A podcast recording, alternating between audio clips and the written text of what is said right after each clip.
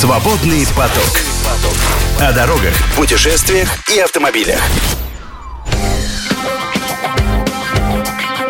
Так, мы сегодня отметим юбилей, юбилей Горьковского автомобильного завода, а, который можно было отмечать теоретически и в январе, а, можно ну, в первых числах, потому что он был тогда сдан. Официально 1 января 1932 года завод э, стал заводом, то есть э, был подписан приказ о том, что он вступил в строй действующий. Да, причем строительство заняло чуть больше, примерно полтора года. 18 месяцев. Да, да, да, там 17-18 месяцев, что-то такое вот у меня тоже осталось. Но мы про строительство тоже сегодня поговорим.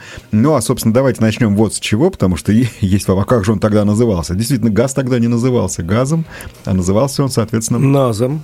Да, завод был учрежден как Нижегородский автомобильный завод, поскольку город назывался Нижний Новгород. И был переименован только спустя год, как раз после работы завода уже. Да, когда э, город Нижний Новгород переименовали в Горький, и завод стал газом. Да, Позже его еще раз, кстати, переименовали в 1936 году, он стал Зимом.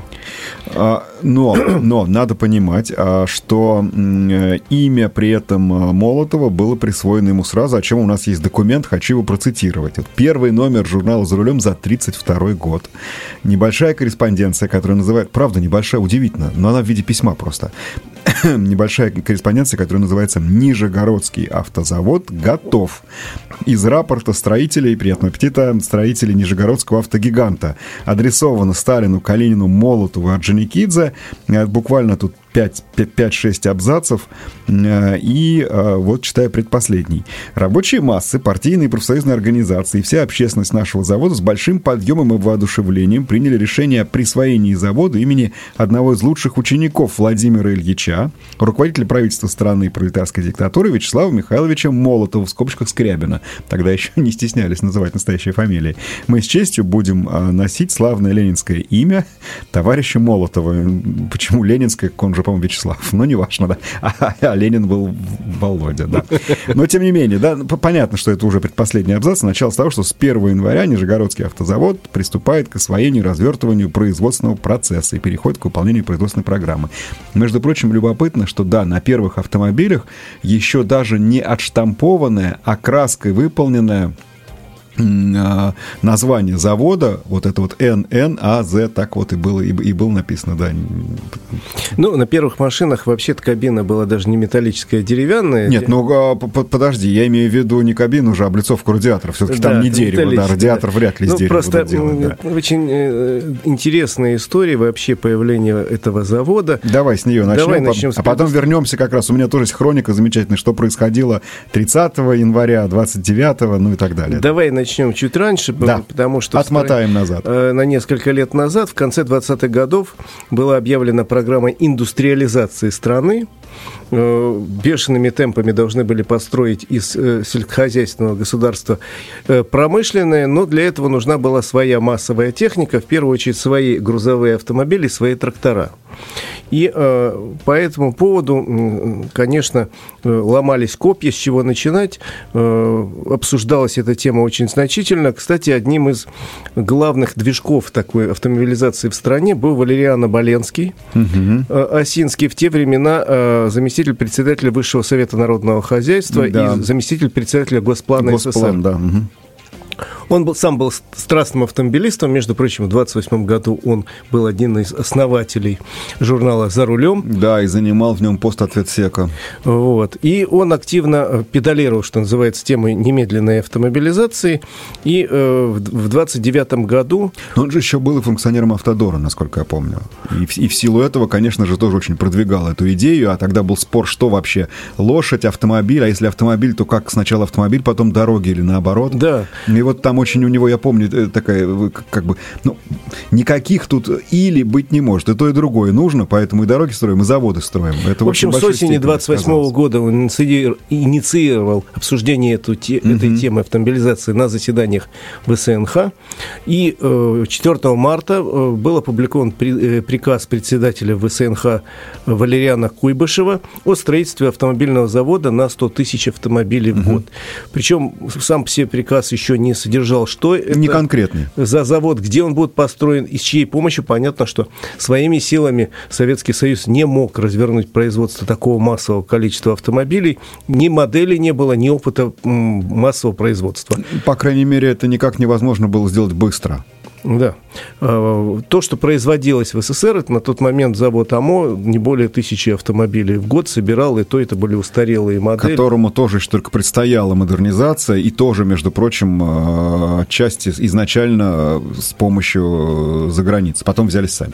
Да, ну, в общем, через месяц, уже в апреле, было определено место угу. под Нижним Новгородом. Почему, э, под э, Нижним Новгородом, почему такое место было выбрано? Ну, это, в общем, европейская часть России. Нижний Нижний Новгород крупный промышленный центр. Ну, конечно, да. Там кадры есть. И торговый. Э, плюс э, очень удобное расположение с точки зрения транспортной доступности.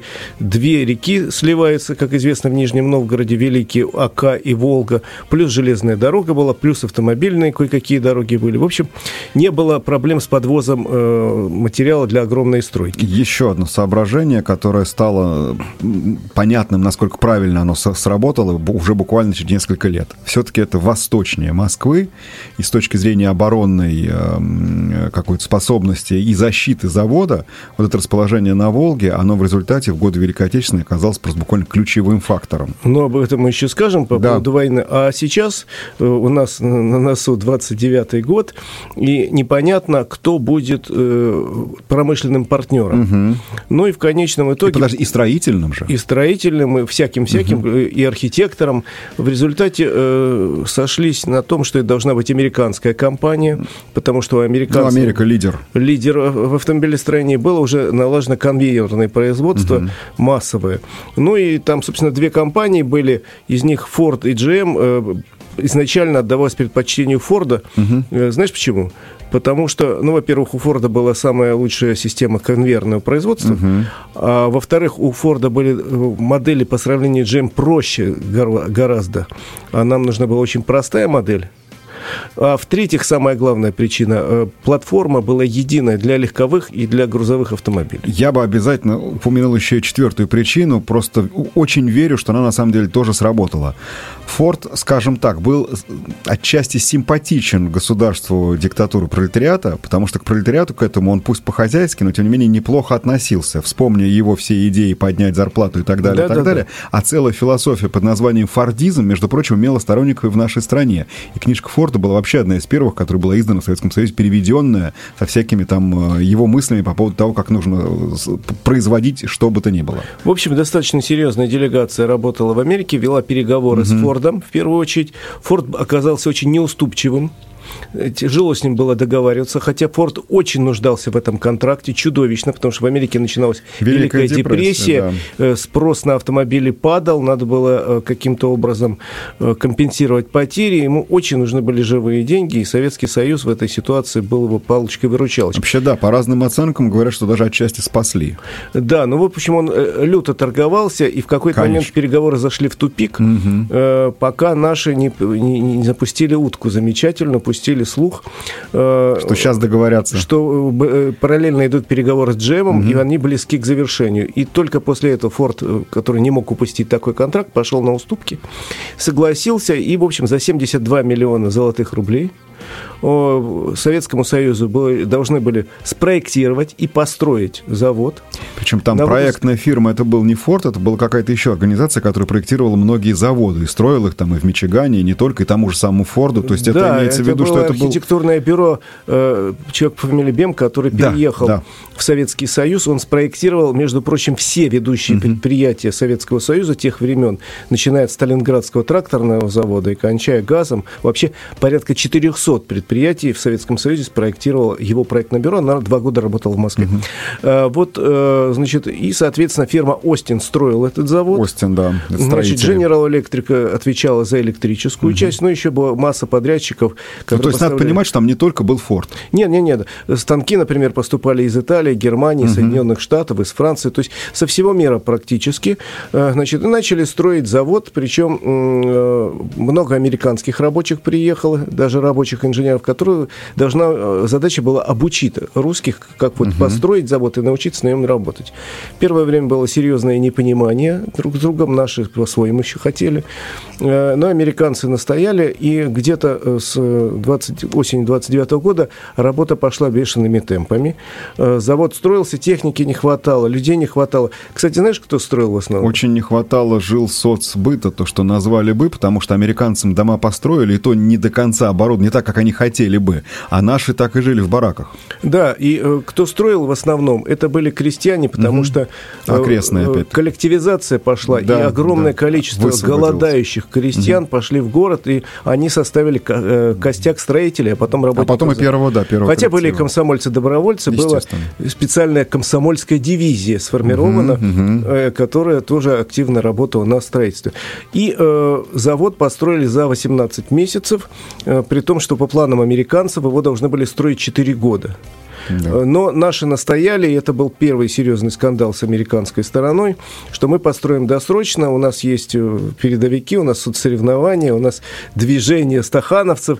Американцы были против, потому что э, качество страдало, во-первых, а во-вторых, огромное количество э, производств запускали уже позже, и без них завод работал коряво. То есть надо сказать, что американцы оказались куда более привержены плановой экономике, чем наши. Я и это, могу это на протяжении всей, всей истории истории тебе было. вот смотри список. Да. На вторую очередь было перенесено возведение да. важнейших объектов. Инструментально-штампового. Да, да, да. Литейного, арматурного, кузовного, моторных корпусов, кислородно-ацетиленовых станций, э, базисного склада запасных частей и, естественно, объектов соцкульбыта. Но, по-моему, у нас стали полностью по планам строить заводы, только когда сюда опять Форд пришел. А до этого все время что-то раньше, во вторую, потом вторая очередь, потом третья и так далее, и так далее. Ну, в любом случае, завод заработал, две модели было передано сюда, лицензия лицензии на производство. Это грузовик ГАЗ-АА, ну, 2А, да, лучше называть. Да, 2А. И э, легковой автомобиль с открытым кузовом ГАЗ-А. Ну, не ГАЗ еще, а тогда НАЗ. это были Форды, на, да, даже Форды. Надо сказать, э, давай я теперь расскажу о своих исследованиях с помощью журнала «За рулем» произведенных, поскольку у этого издания полный архив с 28 года выложен в общий доступ. Ты знаешь, вот как условно руль, который ты уже прекрасно помнишь, и я уже прекрасно помню, который содержал советы там, как отрегулировать трамблер москвича, допустим, или что-то еще, вот точно так же в 20, э, там, в 30-м, в 32-м году уже тогда были там, например, про клаксон Форда, как его правильно наладить, про там регулировку двигателя, еще что-то. Дело в том, что Форды уже начали выпускать с 30-го, насколько я помню, года из машинокомплекта в Москве на заводе, да. который впоследствии стал АЗЛК через много лет. Да, уже. тогда это был... Много-много лет. А это был... Государственный автомобильный завод номер два. Да, совершенно верно. А Соответственно, шоферы уже машину осваивали и пытались носить какие-то, значит, туда переделки, ну или, или скажем так, овладевать навыками. Ну а, собственно, сам по себе э, вот э, чем заканчивался январь? Опять-таки, вот у меня есть корреспонденция за рулем. Значит, смотрите, э, юбилей формально можно вот отсчитать от точной совершенно даты. Тут замечательная фраза, не могу не поделиться с тобой. Если 28 января главный конвейер механосборочного цеха был нем и глух, то 29 он оживился и оживил маловеров, а их было немало. И только тогда, когда детали поползли на сборку и зашевелился конвейер, всем стало ясно, что советский автомобиль должен родиться в срок. И в 7 часов 15 минут 29 января с главного конвейера сошла первая автомашина. А, первая, а 30 января в 12 часов ночи, круглосуточная работа, а, сошла последняя по январской программе, 25-я автомашина. То есть они план января в 25 машин выполнили, соответственно, за 29 и 30 января. А вот вам, собственно, и юбилей, но понятно, вот те самые технологии обходные, когда много чего не готово, они заставили вот не сразу приступить к ритмичному выпуску, а сначала все это долго-долго отлаживать, налаживать, запускать какие-то технологии временные, постоянные, но тем не менее. Машины были собраны, вот четверть, э, получается 25 автомобилей четверть сотни. Естественно, первая из машин несла на капоте надпись товарищу Молотову. Она и была подарена между прочим. А, а вот я сказал, да, и вот, вот прямо, опять-таки, свидетельство очевидца. Маляр на раме шасси вывел по трафарету Н АЗ имени Молотова. Номер первый, номер второй, номер три. И так 25 машин. То есть вручную по трафарету э, про, пронумеровали первые автомобили. Так что вот э, считайте, что ровно 90 лет назад э, даже не ГАЗ, а НАС начал выпуск своей продукции. Сейчас прервемся ненадолго. Если есть вопросы по истории Горьковского автозавода, завода, хотите просто по истории, хотите вообще любые вопросы, присылайте 8 963 664 49 08, номер для коротких сообщений. Свободный поток. Слушайте наши подкасты на Яндекс Музыке, Apple Podcast, Castbox, Spotify и на других платформах. Мы сегодня говорим о событиях, э, которые произошли 90 лет назад, э, в последних числах января 1932 года заработавший Нижегородский автомобильный завод выпустил первые автомобили. И вот конкретно 29 и 30 января были собраны первые 25 машин, а самая первая отправилась Молотову. Ну, я думаю, что она где-то работала. Не была же она у Вячеслава Молотова там, в, личном, в личном пользовании, да. Нет, все же нет. Так началась история легендарнейшей полуторки, между прочим, потому что э, я, вот, насколько понимаю, э, вот наименование, пришедшее из Америки, вот эти 2А, а у Форда, да и вообще американцев традиционно буквами именовались модели, причем когда они кончались, они заново начинали. Там самое первое А, Б и так далее. Ну, а грузовик, соответственно, было 2А. У нас все же чаще всего называли просто полуторкой или газиком, или как-то еще. Да, по-моему, просто газиком. Тем более, что вскоре поменялся ну, индекс на ММ, ну, это все-таки было позже, это уже модернизация произошла. Ну, это там говорю. немножко покрутили там с двигателем, со всем прочим. А, но надо сказать, что э, ведь машина же сразу, что называется, пошла, несмотря на имевшиеся какие-то недостатки, она действительно оказалась простой, надежной и очень неплохо Ее, кстати, приспособленной к нашему. Сразу немножко модифицировали еще до того, как она стала на конвейер. Там достаточно много было переделано, чтобы э, приспособить автомобиль для российских дорог, для советских дорог, которых не было по сути.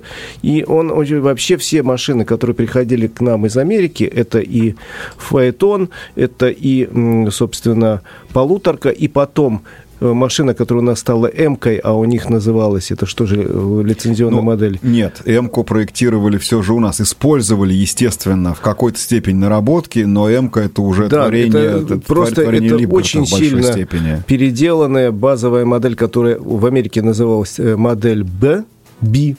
Но я просто... Что-то ты как-то запутался в буквах, да? Не, Б. Попытался ее Вот, ее тоже сильно вот э, первоисточник но... переписали, скажем ну. Это, это совсем другая машина. Я бы здесь не говорил, что это было что-то. Тем более, что уже и соглашение на тот момент закончилось.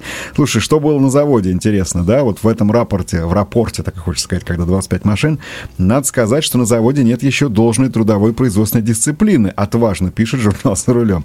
Наблюдаются хождение рабочих по цеху, поломки станков, часов прогулы, а, все это тормозит наладку производства и выполнение промфинплана. То есть все-таки промфинплан был, но именно в режиме наладки, я так понимаю, завод работал еще где-то до, насколько я помню, до апреля, до мая, когда уже пошел ритмичный выпуск продукции. Не вот так вот 25 собрали машин и пошли отлаживать, налаживать все, что осталось там, э, заканчивать, а все-таки э, более-менее так постоянно все заработало.